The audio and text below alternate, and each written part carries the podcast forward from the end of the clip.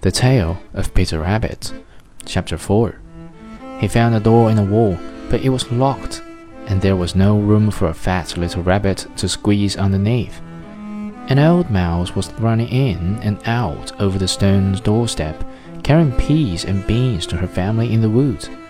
Peter asked her the way to the gate, but she had such a large pea in her mouth that she could not answer. She only shook her head at him Peter began to cry. Then he tried to find his way straight across the garden, but he became more and more puzzled. Presently, he came to a pond where Mr. McGregor filled his water cans. A white cat was staring at some goldfish.